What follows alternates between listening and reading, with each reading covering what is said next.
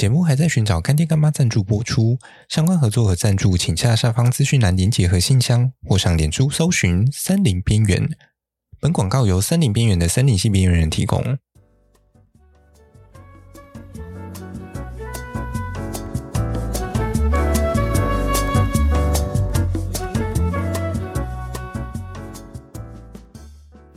Hello，大家好，欢迎回到每个周二晚上的深夜时间。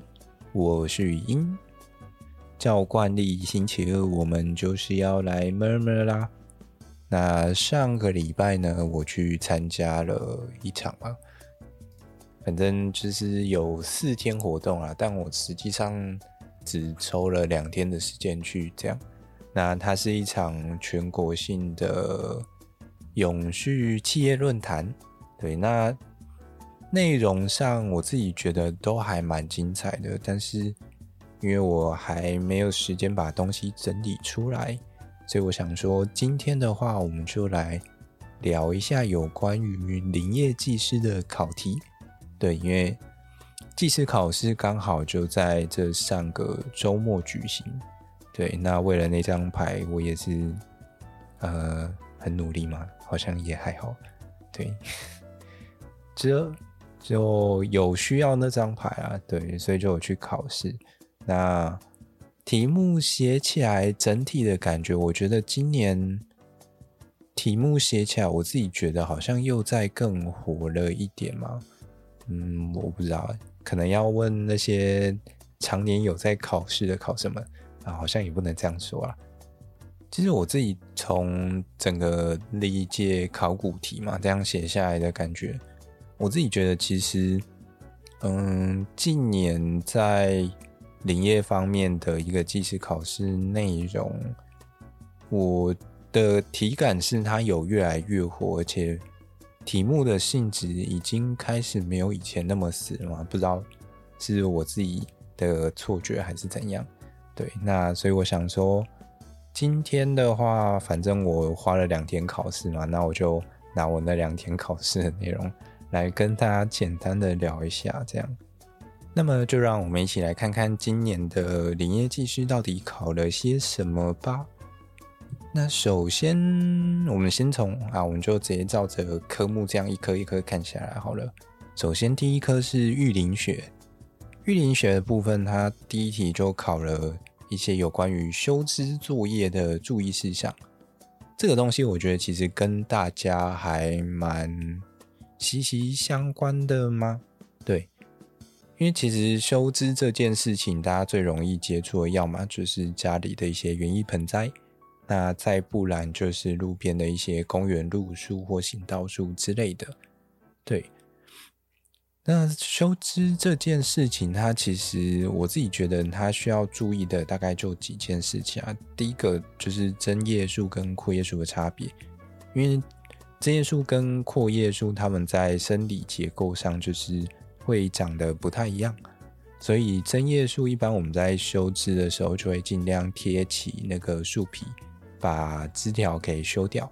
对，假如大家有在外面看到一些那种就是针叶树，然后你看它那个修枝修完，外面还秃了一根，那个绝对会有问题啊。对，除了伤口不太容易愈合以外，那个假如要拿来当木木材用，也是问题蛮大的，因为那个被包进去，就是那个凸一节的那个树枝啊，等它被嗯、整个主干慢慢吃掉之后，它会变成所谓的一个节的构造。那所谓的节，它在木材的应用上面，它就是一个很烂的东西，它很容易造成一些力学上的。一些结构上的问题，对，所以就会造成整个木材的品质下降啦。所以一般来说，我们假如有在管理经营的话呢，针叶树我们会贴起它的树皮去做修剪的动作，而阔叶树的话，它则是有一个叫做枝皮两脊的构造，大家可以把它想象成是一只你的手，然后你的手有一个髋关节的位置嘛。那它要大概修在髋关节的那个位置呢，把它砍下去之后，你的伤口才会比较容易愈合，大概是这种感觉。对，那除了这种就是不同类型的树种，它在一个生理结构上的修枝差异以外，其实修枝这件事情呢、啊，嗯，它对于树木来说，大家可以把它想象成是树叶，它是一棵树，它生产能量的工厂。所以，当我们今天去大量裁撤这些它所谓生产能量的工厂的时候，它其实就会影响到它整棵树的。能量生产状况嘛，所以啊，在这种情况下，我们在修枝呃进行作业之前，我们通常会评估一些事情，包含像是我们去修枝的季节啊，或者是我要修剪的数量有多少，那有哪些位置的枝条我要修掉或者是留下来？对，因为像这些枝条的话，我们会希望它可能是尽可能均匀的分布。因为这样子它才可以均匀的照到光嘛，然后有一些太奇形怪状的枝条，我们也会尽量把它修掉。因为它如果长越粗的话，那个就是要修掉的伤口，除了会越大以外，不同的方向的枝条，如果之间长大了之后会去撞到或摩擦到，其实也会很容易让树受伤。对，这个这部分其实算是树艺学里面很重要的一块，对。那最后的话，当然刚刚也有提到说枝条的一个粗细，最理想的状况当然就是在枝条越小的时候就把它修掉，那这样伤口当然就不会在外面空那么久嘛。那伤口越大或者是在外面放越久的话，当然这些病虫害就会越容易进去啊。通常这种时候讲到这里就会开始走心。要干掉那些行道树，一整个乱修剪断头什么鬼的，对啊，这种其实大家如果平常有在看这些行道树的时候，你就会发现说，嗯，怎么好像和我们在学校里面学的不太一样？其实我们平常可能都会觉得说，哎，有时候可能三五公分的一个直径，就是枝条的直径，我们可能就会觉得相对比较粗。那大家如果说有比较常在观察路边的这些树的话，就会发现，我靠，怎么有一些树它可以一修就是那个一个枝条大概可能十几二十公分粗这样，然后修下来那个枝条也差不多可以当一棵树了，就是有时候真的还蛮扯的。啊，像这种伤口，你可能过了两三年、三五年再去看它，它其实还是一个大洞在那边了。甚至久一点之后，你就会发现，哎，奇怪，这个这个洞怎么开始已经下陷了？因为它已经开始被一些虫啊或真菌开始吃掉，这样。那可能再过个几年之后呢，嗯，它外面就开始长香菇了，哎，可以拿回家炖汤还是炖炖药材了吗？之类的。啊，好啦，反正行道树的一个乱象，我想大家应该也不是第一天才体会到的嘛。那再来，我们来看下一题。下一题在问的是有机质的特性、分类还有功能。我一开始看到这一题的时候，因为我跟土壤其实没有学到特别熟，然后我就在想说，嗯，有机质还有分类哦，是怎样？要我分动物性跟植物性吗？就是可能人的尸体躺下去之后，呃，那个可能蛋白质的部分会比较多啊，植物的话可能就纤维素比较多。是分成动物性跟植物性有机质之类的鬼嘛？然后后来稍微爬了一下资料，然后找我同学稍微讨论一下。那我们觉得应该是可以分成腐殖质跟一些还没有分解的东西。那腐殖质的部分呢、它其实底下又可以分成好几类啦，包含像是。腐殖酸、腐殖素还有黄腐酸这三个，这样大致上是这几类啦。对啊，老实讲，那个有机质的分类，我上网 Google Google 超久，我一直没有看到我想看的东西。对啊，反正呃，大家就听听就好。我觉得实际上，实际上的话，我有看到，就是有一些。呃，肥料吗？它其实会特刻意用黄腐酸或者是用黄腐酸钾这类的东西来制作，这样。那反正大家也知道说，哎、肥料上面的功能其实写了常常都会写一堆，然后看起来好像很厉害这样。例如说像什么刺激植物生长啊，然后对于根系根系生长非常有益，是什么植物生长调节剂啊之类的规划。嗯，对啦，这种东西好像常常都会有这种功能，它、啊、实际上效果有多强，真的不知道。我我自己是这样觉得啦，但说不定它效果也很好，也说不定。不过我自己其实另外一方面也觉得说，嗯，像这种东西讲白了，它就是从所谓的有机质分解出来的嘛。那假如你今天可能是农地或者是森林里面。土壤养得好的话，其实也不一定有需要去刻意施加这些肥料啦。当然，有时候加了总比没加好嘛。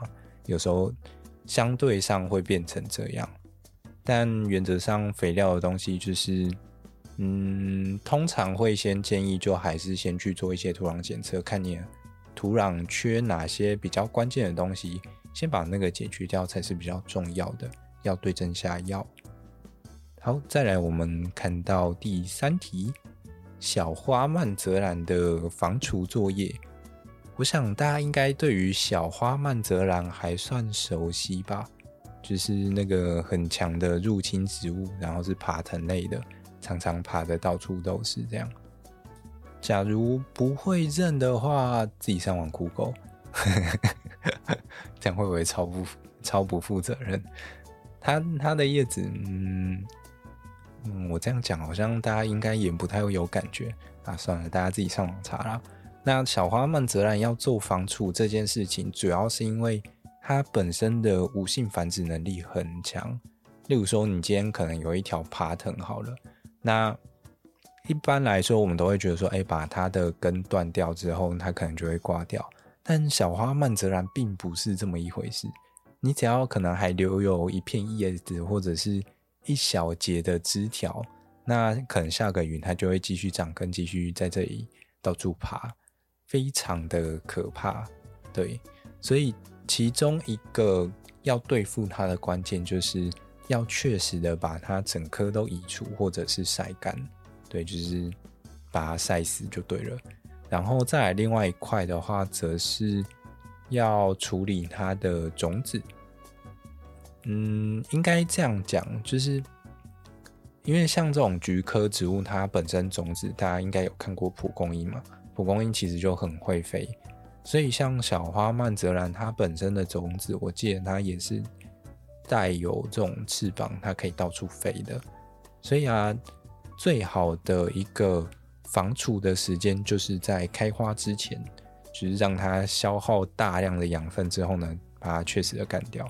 对，在它长出种子之前，把它处理掉，这样其实，嗯，相对上效率会比较高，而且可以很大量的减少掉种子到处逸散的问题啊。对，然后大家如果说有要进行一些防除作业的话，其实我记得林务局每年也都是有收购的，虽然价钱没有到很高，对，但。就加减赚也是可以啦，对啊。然后如果有要做相关的防除作业的话，其实我个人会建议可以联合一些附近的呃朋友也好，或者是地主也好，就是它最好是一个区区域性的整理，因为像这种入侵型的植物，它很容易就会从旁边的再扩散进来。就好像你自己在做有机农法，那个隔壁的做惯性的喷农药会喷到你家一样。所以你如果要做有机的话，就最好能够让这整个地区的大家都一起做有机。对，大概是这种概念。好，最后最后呢，来看到最后一题，容器苗跟裸根苗的部分。我觉得可能大部分的一个听众可能对于裸根苗没有到很熟。裸根苗讲白了，它就是。就是一个裸体的植物，对。一般我们的那些苗都会种在一些盆子里嘛，那这个就是所谓的容器苗。而另外一部分的话，像而裸根苗，它其实就是我们在林业造林上面，为了要方便，可以大量的种植，所以，嗯，早期在进行这些苗木栽植的时候，我们就会使用裸根苗部分，这样对，因为它相对上没有穿衣服就会轻很多。大家可以想象是，就是你现在拿一盆的那个盆栽，它就已经多重了，然后我们还要一次背个上百盆、上千盆这样背上山，那个不重死才会有鬼，对啊。所以早期的话，因为那个量都非常大，所以通常会选择使用裸根苗来种植。但它的好处虽然是很轻，但是坏处就来了，因为它没穿衣服，所以它很容易冷死或者是热死。其实它的根系裸露在外面的时候，相对比较容易脱水。那甚至是有时候我们从嗯、培养的一些介质把它。拉出来的时候，它有可能会因此而受伤之类的，对，所以这些其实都算是一些裸根苗比较面容易面临到的一些问题。而容器苗的话，相对上其实它就可以比较容易避免掉这个问题，而且它因为在嗯住到野外的时候，它还带有一些机子，它原原有的机子，所以相对上。它就可以比较好的去，呃，有一点算是那个那个叫什么，嗯，有一点底子可以去应对外面的世界啊。对，大概是这样。好，玉林学大概就这样啊。除了那个土壤那一题，我觉得有点对我对我来讲有点刁钻以外，其他还好，就就是勉强可以糊弄过去这样。再来，我让我们看一下森林经理学。首先，第一题呢，他就问你说，蓝碳、绿碳跟黄碳的一些意义，还有组成跟形成机制的异同。哎，又回到我们永续的议题上面了，对啊，那反正森林系近年绝对和这所谓的碳汇的东西脱不了关系嘛。其实很多科目其实这几年都很喜欢出一些相关的题目。那碳汇的东西，我觉得就。应该可以不用讲太多，反正之前节目都有拉雷过了，对啊。那我觉得这一次，嗯，比较有趣的地方应该是去讨论这几个类型它的一个形成机制的异同的部分，就是它们有哪些地方是相同，哪些地方不太一样。其实我后来仔细想想，诶，对，这些碳其实最主要好像也几乎都是靠一些。植物性的东西在行光合作用把它拉下来的，意思就是说，其实不管是哪一种碳啊，我自己觉得它现在最主要的一个算是固碳方式，都是靠植物类型的，或者是靠光合作用这件事情。因为你看绿碳是靠森林嘛，啊黄碳虽然它说本身是土壤，可是土壤怎么来的？土壤也是靠这些植物，然后就是固定下来之后，然后变土壤的嘛。然后蓝碳的话，你说蓝碳，嗯、海洋的碳到底怎么固定下来的？其实原则上也都是靠那些那个叫什么，呃，藻类，海洋的藻类其实固定量很大。那这些碳它其实就会透过整个。生物链，然后固定到其他地方去，除非还有另外一个部分是碳酸的部分了，就是二氧化碳。其实大家知道微溶于水吗？那它变成所谓的碳酸之后呢，可能就变成你的可乐，或者是啊，不是啊，那个是刻意压进去的，但原则上概念是差不多的，对啊，它们是同样的东西。所以假如说大家想要帮忙固碳的话，可以多喝一点汽水。啊，这是没有用的。好了，嗯，干话。那其实他们这几个最大的差异，我觉得主要还是它的碳固定下来之后，到底储存在哪些地方吧。因为其实以森林来说，森林最主要的一个生物量就是在木材嘛，就是这些树木身上。而黄碳的话，土壤其实就会藏在土壤里面。蓝碳的话，它其实，嗯、呃，有一部分会在那种海岸地带的一些淤泥，就是像红红树林这种地方。那还有一部分则是会在一些海里面会储存碳的一个碳库里面。对，好了，再来看到下一题，下一题在讨论的是无人机光达遥测的技术。嗯，不知道有多少听众有听过这个东西呢？那我这边稍微简介一下好了。呃，这个技术呢，我想一下哦，大家最容易听到的地方，应该会是那个找树的人，就是找出台湾最高的那个最高树，就是撞到月亮的那个树。他们就是运用这种技术去把那个最高树找出来的。那光达技术呢，大家可以把它想象成是一种镭射测距仪的概念。大家有呃看过或玩过所谓的镭射测距仪吗？它就是会打打一道光过去，然后呢去接收那个光喷回来的，它会去计算那个时间。那借由时间跟光速，你就可以算出来它到底跑了多远嘛？对，镭射测距仪的概念大概就是这样。而光达呢，就只是放大版的这个所谓的镭射测距仪。那它要用来干嘛呢？在我们森林里面，主要就是拿来拿来打这些森林嘛，去看这些树根，嗯，还有这些地表的一些距离啊，大致上是这样。那借由这些资料，其实我们就可以相对上，我们有了树顶的那个距离嘛。那同时我们也有它底下土壤高度的这个距离，那相减就会是我们要的这些树高。那再来则是胸高直径，因为胸高直径它其实是我们用来算这个树木体积一个很重要的参数。啊，我看到有一些文献，就是它它是用一些现成的公式，然后从树高回去推胸高直径。我想说，嗯，这样是可以的吗？嗯，还蛮有趣的。对，然后还有一些做法，则是运用了那个所谓就是光达上面的一些资料，然后去做推估啦。对，那详细。正确答案到底是长怎样？我老实讲，我真的没有一个头绪。但我觉得这两种方法其实都会有它的优劣存在。对啊，还蛮神秘的。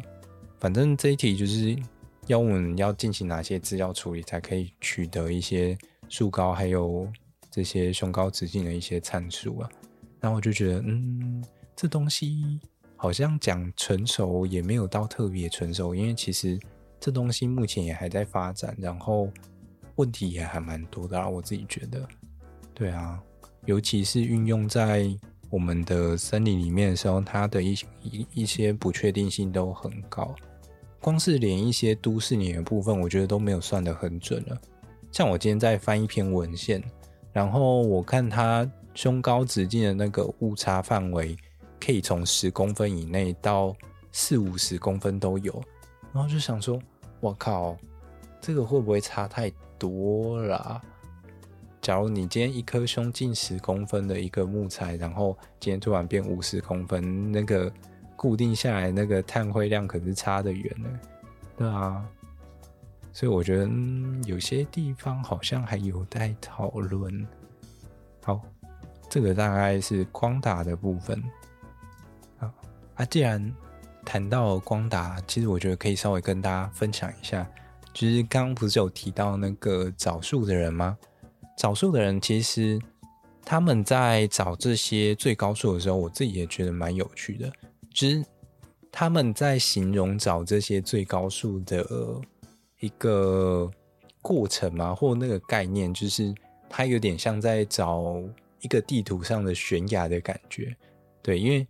像那种最高树，它有时候会特别突出于一一片森林。那在这种情况下，你要怎么判断它是一棵树呢？就是像这种，就是因为像悬崖的话，它也是会和旁边有一个非常大的一个落差。对，所以我觉得在这样子的一个技术应用上面，其实还蛮有趣的。那找树的人，他们其实也花了蛮多的心力在做这些。资料的辨识，然后还有一些筛选上面，对啊，我记得近期好像他有一个他们的成果分享会的样子，像在下礼拜吗？好像是十二月初。对啊，大家有兴趣可以自己上网找一下。不知道报名结束了没？好，那就让我们来看到下一题。下一题，他在讨论的是林木经营区的一个林地特性跟条件。这一题简单来说，它就是在问你说哪些土地它是可以拿来做我们林业生产木材使用的。对，大概是这样。那这个东西呢，其实它在林务局他们自己本身有公告一个国有人工林书法作业规范里面，其实就写的蛮详细的啊。考这个东西，其实我那时候看到，我就在想说，嗯，这东西是要我们把这些法规内容写出来吗？还是到底想要我们怎样？但老实说，这个题目其实，嗯，对于技师来说，它算是一个蛮实际的内容。对，因为其实很多的一个，呃，算是你在。经营这片林地的时候，你在写一份经营计划书，其实这些都是会需要用到的资料啦。但有没有需要背起来？我觉得有时候又是另外一回事，对吧？那，嗯，好，稍微跟大家就是简单分享一下，原则上它其实是有做一些规范的，例如说。海拔要在两千五百公尺以下，所以大概就会是中海拔以下的这些森林。然后再来的话，它其实对于坡坡度也是有限制的，要小于等于三十五度。其他我觉得就相对上没有什么太多好讨论的啦。对，最后一题的话，则是在讨论所谓的导线测量跟树冠育蔽度。育蔽度的话，它其实是指一片森林它的一个算是树冠的一个闭合程度嘛。大家可以去想象说，就是嗯嗯嗯嗯嗯，我要怎么解释呢？哦，好，嗯，大家应该有抬头看过那种森林上面那那个枝条的样子吧？就是假如你站在森林底下朝天空看的时候。有时候那些枝条和叶子会很茂密，而有时候会比较稀疏嘛。那稀这个所谓稀疏跟茂密的一个程度，我们就叫它叫它叫做育蔽度。对，因为这个东西它很强烈的关系到我们什么时候要去做所谓的书法的动作。它大概就有点像是说，当这些。枝条它越茂密，那就代表其实它们的彼此的生长空间已经到非常近的一个位置了。假如再继续长下去的话，它大概就会变成沙丁鱼的概念。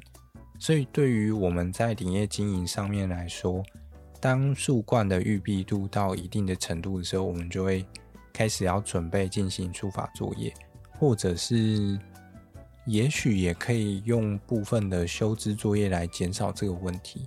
就像我们刚刚最前面有提到，修枝它其实有一部分是用来控制这些植物生长的一个方式。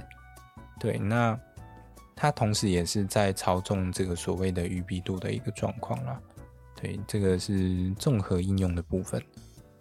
还有接下来让我们来看到森林生态学。森林生态学的话。第一题，他就问了一个非常笼统的问题，也没有到笼统啊，就是他问你说，台湾植物组成丰富的一个原因到底是啥会？然后就想说，哇靠，这个可以写的东西也太多了吧，一看分数，哦，这一题有三十分，看来有的写了，对啊，那其实植物要多样化，最大一个重点，我自己会觉得是。它会需要一个很多样化的生态气味，就是你要有非常多的一个不同的角色和空间，让植物可以去填充，它才有办法演化出非常多样化的样子。就有点像是说，我们现在社会上有这么多不同的工作嘛，你要有这么多不同类型的工作，才可以让这么多不同的人可以去找到适合自己的地方。大概有点像这种概念。那在这一题上面，其实，它其实有提示几个方向，就是可以从像是地质啊、地理地形或者是气候方向来讲。从地质上面来看的话，最主要就是有关的是冰河事件，因为大家都知道说，其实从冰河时期有很多的一些，不管是动物也好，或者是植物，其实都是透过冰河期的那个所谓的路桥，然后跑到台湾来的。对，那这个东西我们在前几集的那个化石系列也有跟大家稍微简单的提过。那快木其实也是用这种方式来到台湾的，它就是所谓的一个生物的避难所啊，在冰河时期的时候，然后就是一个避完难之后，很多人觉得爽了就不想走了，那就一待就待了几百万年这样。好，那再来看到地理的部分的话，地理的部分其实我自己觉得蛮有趣的。哦，对，这块其实最主要在讲的是台湾本岛啦，理论上应该是吧？对，那地理的部分啊，台湾其实位在一个很刚好的位置，怎么说呢？就是它在的这个位置啊，离呃对岸就是中国大陆的位置，它没有到太多，也没有到太少。什么叫做太少呢？大概就是跟连江县一样，可以跟对岸打八二三八二三炮战这种距离。对，因为当距离这么近的时候，呃，除了三不五时可能会有人就是从对岸就是潜入岛上以外，植物其实也是可以办到类似的事情的。所以在这种条件下，这些植物相可能会长得非常的相近。那假如太远会发生什么事情呢？呃，假如跑到了像夏威夷这种地方，你就会发现，哎，很多的一些植物或动物到不了，那这里的东西就会非常的单一。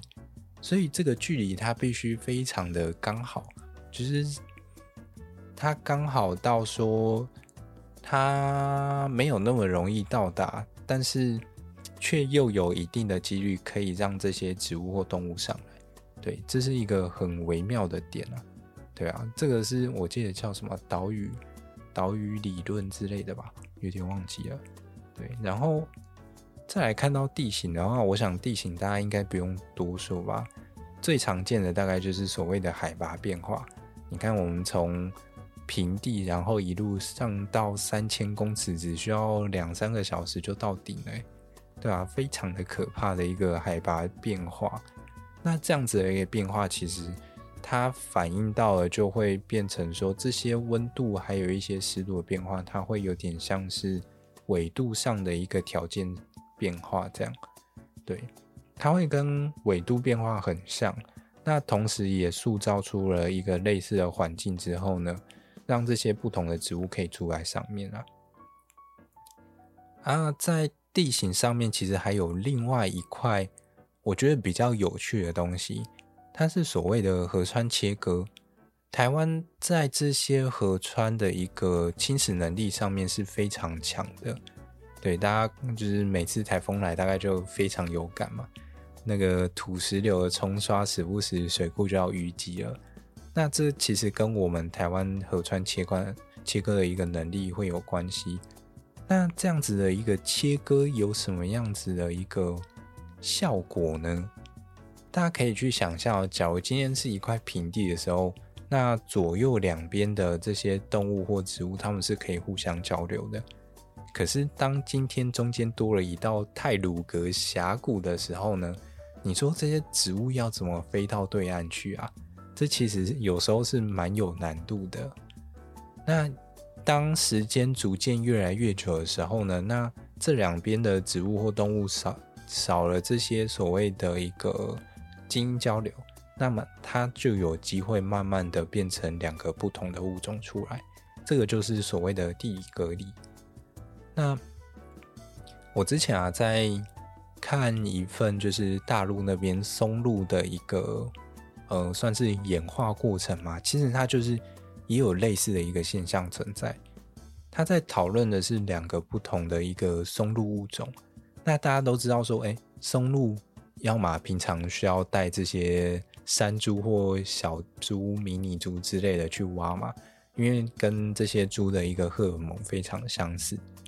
那也就是说，这些松露的传播，它很大一部分会需要仰赖这些哺乳动物或小型啮齿类动物的一个挖掘。那换个角度来看啊，当今天中间形成一个非常深的峡谷的时候，这些嗯两侧的一个小型啮齿类动物，它们是没办法就是这么轻易的在这个峡谷中间移动的。那相对上就会变成说，让它没办法把右边的松露挖出来之后呢，边边走边吃，边走到左边，然后不小心掉了一些屑屑，让这些松露在左边的土地上长出来，也就是这样子的一个现象。久而久之之后，就让这两种不同的松露分开来了。对，我觉得这个是哦，之前在念书的时候看到一个蛮有趣的例子。因为之前在学一些有关于生物地理学的东西，然后就在研究这些东西。那很有趣的是，这样子的一个河川切割事件，其实它有时候要配合一些古地理事件去进行一些讨论啊。那这个有机会再跟大家做一些后续的分享。那除了讲到刚刚这些地质、地理还有地形的部分。最后一个还包含了所谓的气候。气候的话，我觉得大致上有两个关键吗？就是，呃，第一个关键是季风的部分。我们现在都很熟悉有东北季风跟西南季风嘛。那不管是哪一个季风，其实它都会有相对应的候鸟。那同时，这些季风也会带来所谓的水汽，对。因为假如缺少水汽的话，其实台湾是有机会变成所谓的沙漠的。可是因为我们是海岛，所以不管是哪个季风吹上来的时候，都会带来浓厚的水汽，让台湾的湿度其实是蛮高的，所以才有办法去长出这么多奇奇怪怪的植物出来。而候鸟的部分的话，候鸟常常会跟着这些季风在不同的大陆之间移动嘛，所以只要当它今天在某个例如说沼泽地区，然后脚踩下去，一颗种子卡在它的脚趾甲里面，跟它一起飞来台湾的时候，哎，台湾就有可能多了一些不一样的植物出来。另外一个跟气候比较有相关的是杨柳啦。杨柳的话，其实它主要是影响到一些海漂型的植物。对，那台台湾最主要的会经过的洋流，大概就是黑潮。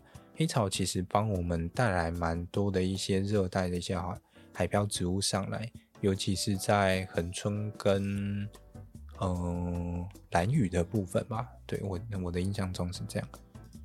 那讲完这么多植物的一个多样性形成的原因之后啊，下一题就要来探讨的是这些植物社会。对于我们在研究上的一个重要性到底是什么？为什么要去分析这些所谓的植物社会？不知道大家有没有想过，我们平常是怎么去认识我们周遭的环境的？其实，嗯，以比较学术性来说，环境通常分成生物跟非生物嘛。那其实最最最常拿来被呃，用来描述的东西，通常就是这些所谓的植物跟石头。嗯，举个例子好了，我今天到了一片热带雨林，那热带雨林它就是一堆的树木嘛，然后非常的高大。那假如我今天到了草原，那草原就是一堆草，然后一望无际，可能偶尔几棵几棵树。那莽原的话呢，就是树再多一点，然后草原再少一点。大家有没有发现，其实这些生态系的一个描述方式，其实都跟植物很有关系。那甚至是说，你今天到了沙漠好了，沙漠原则上就是没有植物，或几乎没有植物，或者是呃有植物，但可能是一些仙人掌之类的。对，那这个就是大家有没有去感觉到说，哎，怎么好像我们平常去描述一些生态系环境的时候，我们都是用植物在进行描述。那仔细回过头来来想这件事情的时候，你就会发现，嗯，好像也蛮合理的。因为这些植物，植物不会长脚嘛，不会乱跑。那假如我今天用一个动物来描述这个环境的话，万一我今天没看到山猪，那山猪生态系就不存在了吗？那我想这也是为什么植群，呃，或者是所谓的植物社会，它会是一个非常重要的一个学门啊。其实它的一个研究上面，我们在研究一个植物社会啊，通常。在做的第一件事情，大概就是先去帮它做分类，有没有？像我们刚刚在提的这些生态系，我们也是在帮他做一个定义和分类，什么样子的东西，我们会怎么样子去命名它？那当有了这个命名还有定义的时候，我们才有办法继续去深入讨论更后面的事情。那我觉得还有另外一个可以思考的层面是。这些植物啊，其实它都是整个生态链的一个基础。假如缺少了食物，其实大部分的生态系它其实是没办法建构起来的。那也就是说，植物它其实是作为一个整个金字塔的底部，让我们去建构或者是认识这块生态的一个模样的，嗯，算是基础或样貌吧。那我们刚刚其实有提到，台湾的植物多样性是非常高的，所以你大概就可以想象到下一件麻烦的事情就来了。当台湾的植物这么多样化的时候，那在台湾的整个植物社会，其实它可以分出非常非常非常多样的一个种类出来。这个其实，嗯，对于做研究的人来说，是一件好事，也是一件坏事吗？就是好处是，哦，它有非常多的东西可以进行研究，啊，比较难的地方就是，嗯，要研究很久才有办法研究透彻这样。好，那接下来下一题，呃，这一题的题目主要在问有关于生物多样性的一些计算方式，就是我们的生物多样性，它其实可以有一些指数。就是一些所谓的公式可以来进行计算，让你知道说这个地区它的一个物种的多样性大概是长什么样子。那呃，这些多样性指数呢，我们通常会有三种类型，分别叫它阿法、贝塔跟伽马多样性。啊，这个东西我觉得应该可以不用跟各位解释到太多。这一题我觉得大家要知道的是。题目竟然要我们把公式写出来，我觉得这个都什么年代啦，居然还要写公式？这种东西不是我理解这个公司在干嘛，然后我就要城市跑就好了吗？真的是，我真的觉得莫名其妙啊！而且重点是，他刚刚听起来好像以为哦，它只有三种的一个公式而已，但实际上并不是这么一回事，就是。针对每一种类型的多样性，它其实都会有非常多不同的学派，然后又会有学派与学派之后的一个衍生的一些算法跟细致程度。然后这一题就是叫我们把阿法跟贝塔的呃公式写出来，只、是叫我们有写出有哪些，然后它的特性是什么之类的鬼吧，就是对。他就问说：“哎，有哪一些物种多样性的参数或指数可以量测或评估这些阿法多样性或贝塔多样性？请写出计算公式。”对啊，我就觉得，嗯，真的超没人性的这种事情，叫叫电脑做就好啦，叫我叫我写出来干嘛？你倒不如把公式写出来，然后问我说：“嗯，为什么他要这样算？”我觉得这个还比较合理一点。好啦，Anyway，个人抱怨。对吧？那我觉得还是可以稍微跟大家分享一下阿法、贝塔跟伽马它在做什么。就是我们在评估生物多样性的时候，从名字听起来大概就会知道说，哦，我们要去知道说这里的物种的种类数目到底多不多嘛？那除了多不多以外啊，我们还会去评估说这些种类的一个物种它的数量到底平不平均。是全部的数量都集中在某一两种生物身上吗？还是每一种都平均的都很多呢？因为其实这件事情它关乎到整个呃，算是生态系它的一个稳定性。当这个生态系的物种的数量越平均，然后数量就是物种物种的总数越多的时候，相对上可以去表示这个地方的一个生态它是比较稳定的。对，那。我们计算阿法的一个多样性，主要是希望可以了解这件事情。那再来看到贝塔多样性的话，其实它我们有时候又会叫它相似性指数。那从名字大概就可以知道说，哦，我们大概就是在了解两个不同的地方，它之间物种的相似程度有多少。对，那呃，它大致上就是在去了解说。有点像是一个时空上的变化，又或者是不同地理位置之间的一个物种的一个状态的变化，这样，这是一个比较二维度的东西。那伽马的话，它又再上升一个尺度，它是一个不同地景之间之间的一个生物多样性的差异，这样。好，那生态学大致上就这样啦。最哎，不是最后，还有好几个。林正雪的话。首先，第一题它就出了一个漂流木处理的部分啊，反正林正就是考了一堆法规或者是政策面的东西嘛，所以就就就这样，对啊，台湾现在还没什么林业嘛，谈何政策，谈何法规，嗯，也也没有啦，就反正漂流木它就出了一题二二年更新的一些内容，然后问我们说，嗯，它到底更新了什么？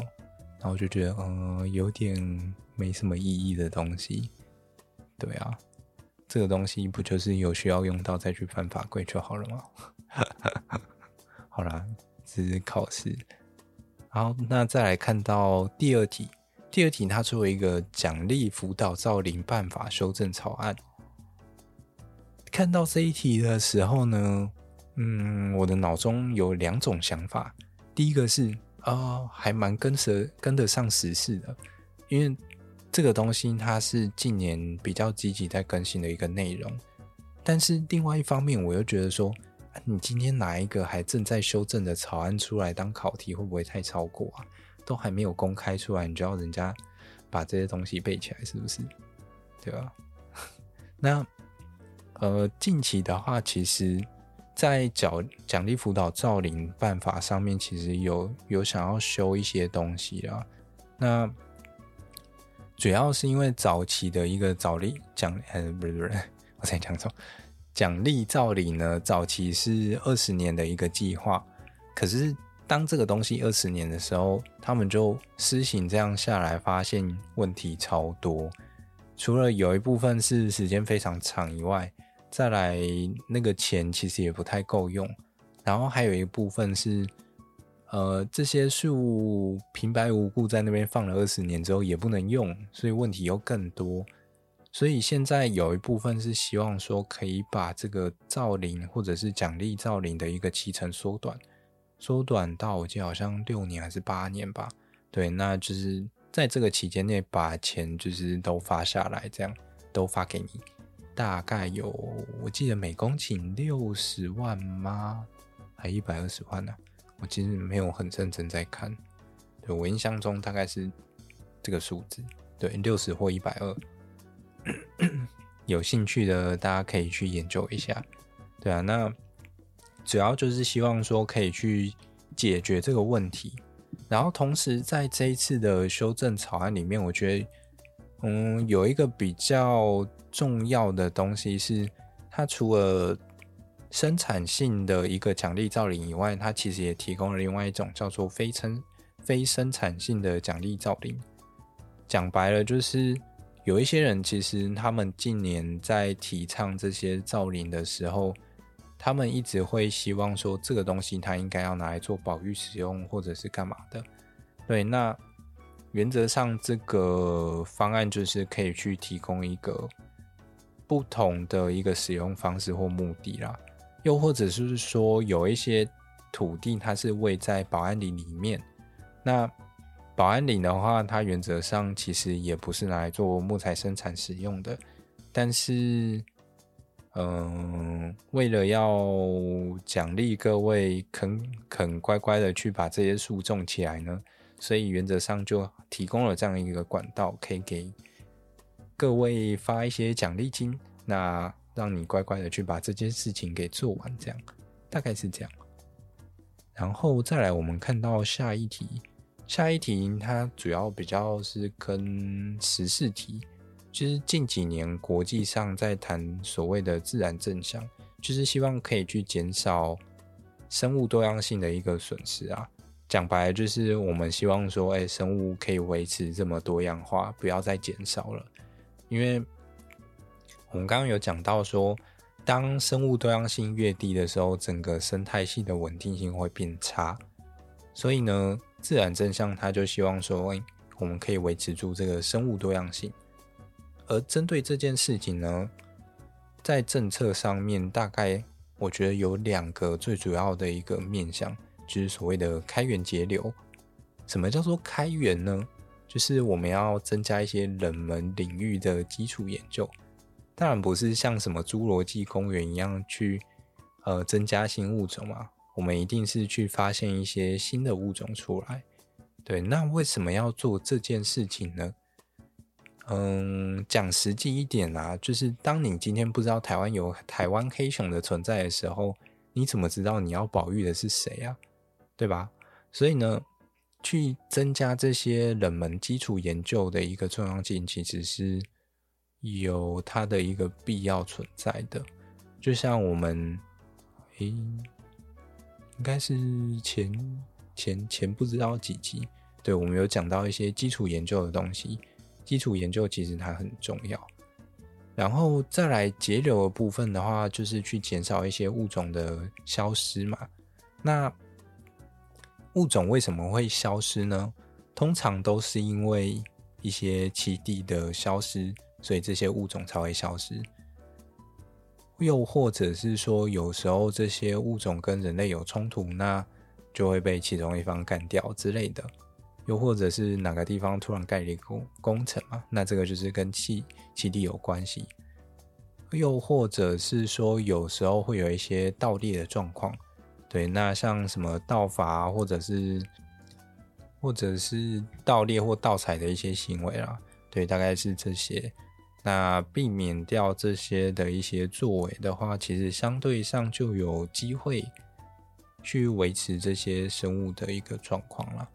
当然，恢复栖地也是一个蛮重要的事情，然后好好的经营森林也是一回事，对啊，反正政策面嘛，就是能讲多少干话就是讲多少干话。反正当今少了一些冠冕堂皇的理由的时候，它就不能被称为国家政策了嘛，对不对？好了，那最后林业政策最后一题的话，谈到的是。呃，林务主管机关应该要怎么去落实有关于林业类型的一些碳汇专案的推动啊？那这个东西，啊、好，我们之后永续相关的内容，我们再继续讲喽，嘿嘿。好，接下来看到下一科，哎，快结束了，快结束了，还有两科树木学，树木学，我觉得应该不会讲太多啊，只是。今年大概就是考什么专有名词解释啊，然后一些植物的形态差异比较，还有行行道树用哪些树，那这些树的一些优缺点是什么？然后一些植物比较重要的科啊，它代表的树种是什么？啊特定的一些植物的鉴定特征，这个东西我觉得，嗯，相对上我觉得有比较火一点，因为。它其实是一些比较实际会用到，例如说像行道树，然后一些鉴定上面的话，其实也是实务上比较会用到的，所以还可以理解了。而且我觉得今年的树木学，它其实已经没有在刻意考大家背学名这件事情了。对，我觉得，嗯，算是一个蛮大的进步嘛。对啊，虽然有时候其实背学名还算蛮好拿分数的，对。好，最后让我们来看到林产学。林产学第一题就考了一个特定林产品出口同一文件核发要点，里面有四种贵重木材。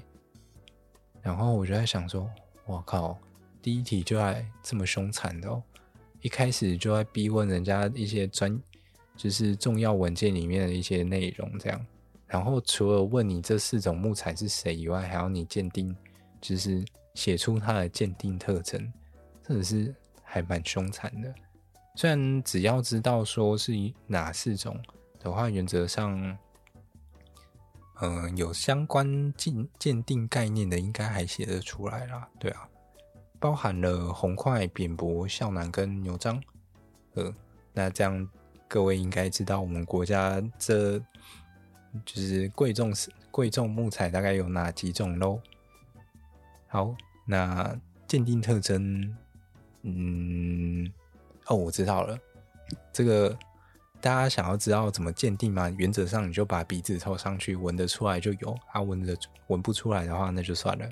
对，这四种原则上味道应该都蛮明显的，对啊。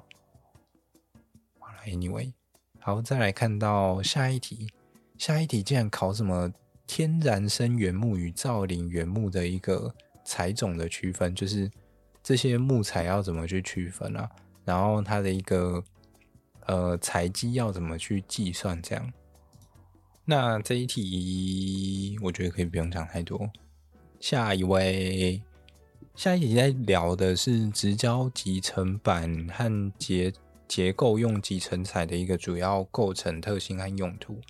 我觉得这个可能大家会比较，嗯，未来啦，未来会比较有机会去常听到或者是用到，对，因为直胶集成材它就是所谓的 CLT，那 CLT 其实是现在很多的一个，嗯，大型木构会用到的一种类型的板材，对，那这个其实之前也有稍微跟大家简单介绍过，这里再稍微帮大家复习一下。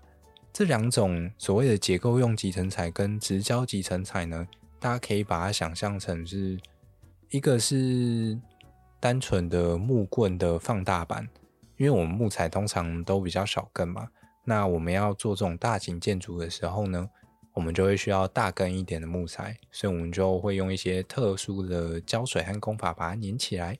那当这些木材都是用同一个方向粘起来的时候呢，它就会变成结构用集成材，也就是所谓大根的柱状木棒。然后直胶集成板呢，相对上它就是用所谓垂直的方式粘起来。就是假如说第一排是直的粘起来，那第二排的话，第二层的话呢，它就是会用横的粘起来。然后在第三层呢，就是用直的再粘起来。那这样它是就可以形成一片？就是有交叉的一个板材出来，对，那这个东西它就是所谓的 CLT。那为什么要用这个 CLT 呢？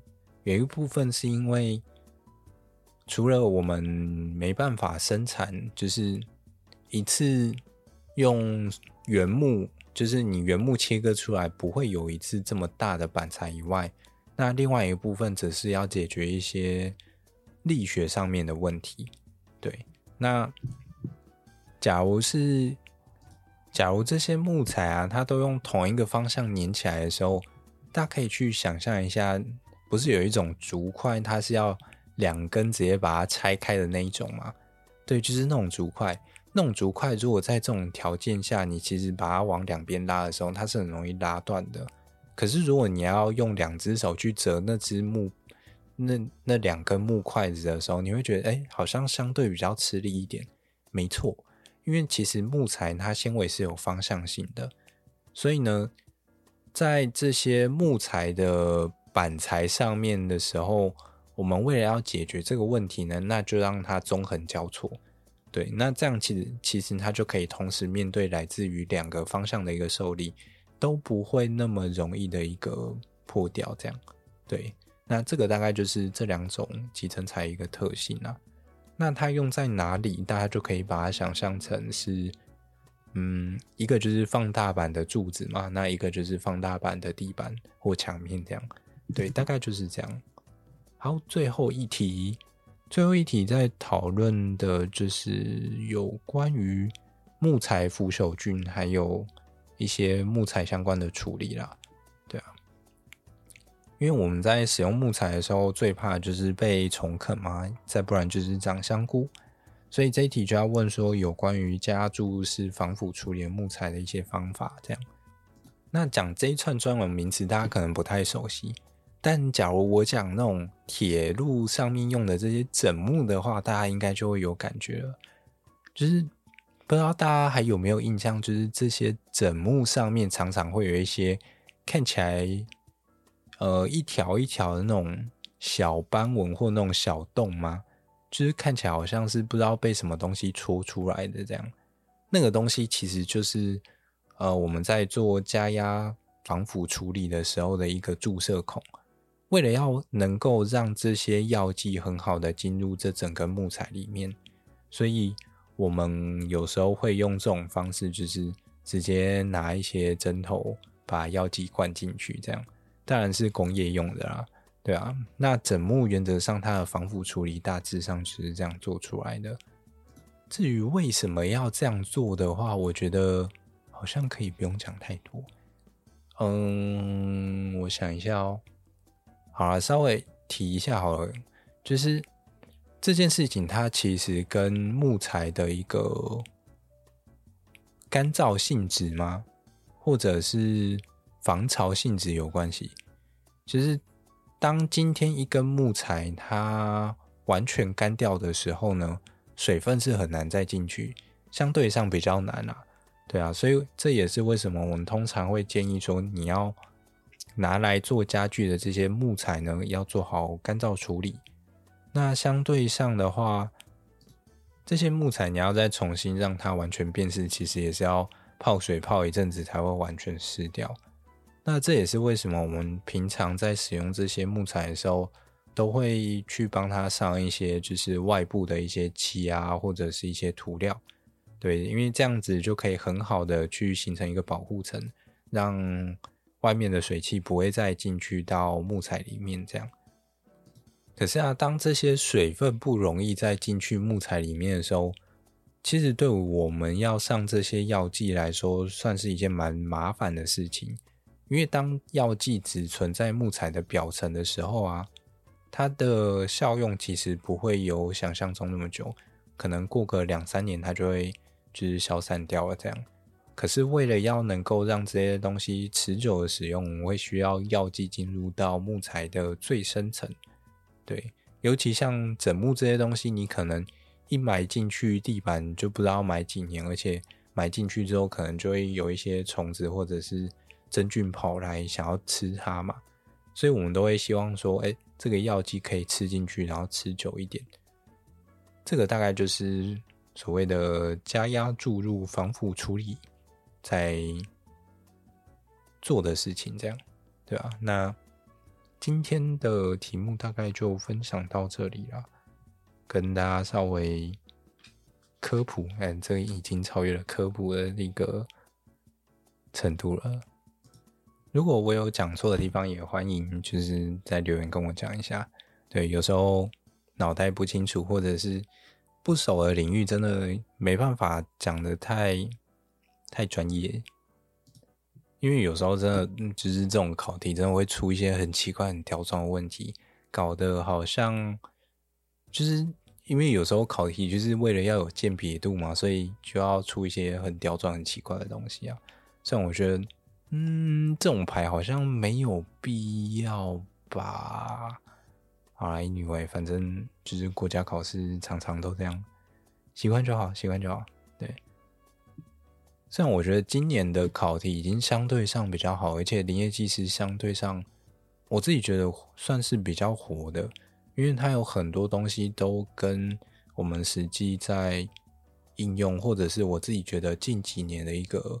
相关的趋势其实都走在上面，对啊，不像有一些旧的题目，我真的觉得到底考那个要干嘛的这种感觉，对啊。虽然今年还是有一些题目，我觉得比较奇怪一点，像光达那一题，居然还问需要哪些机械设备，然后我想说，啊，你是认真的吗？我们念森林系，然后你叫我讲出光达里面。的硬硬体设备有哪些？这样，嗯，虽然勉强应该还知道一些，但这种东西，虽然它是一个就是一个趋势啊，我觉得多少可以去了解，但真的真的觉得，嗯，好像有一点太刁钻了一点了啊。好啦，那么今天的节目差不多就这样啦，那么就让我们下星期再见喽。下星期，嗯，理想状况应该是我可以把上礼拜永续论坛的东西整理完了，对啊。之后看有没有机会，就是稍微做一些案例分享的内容，这样把它包进来。因为我有看到几个我自己觉得还蛮有趣的东西，那就下礼拜有机会再跟大家分享喽。那么我们下礼拜星期二晚上深夜时间再见啦，拜拜。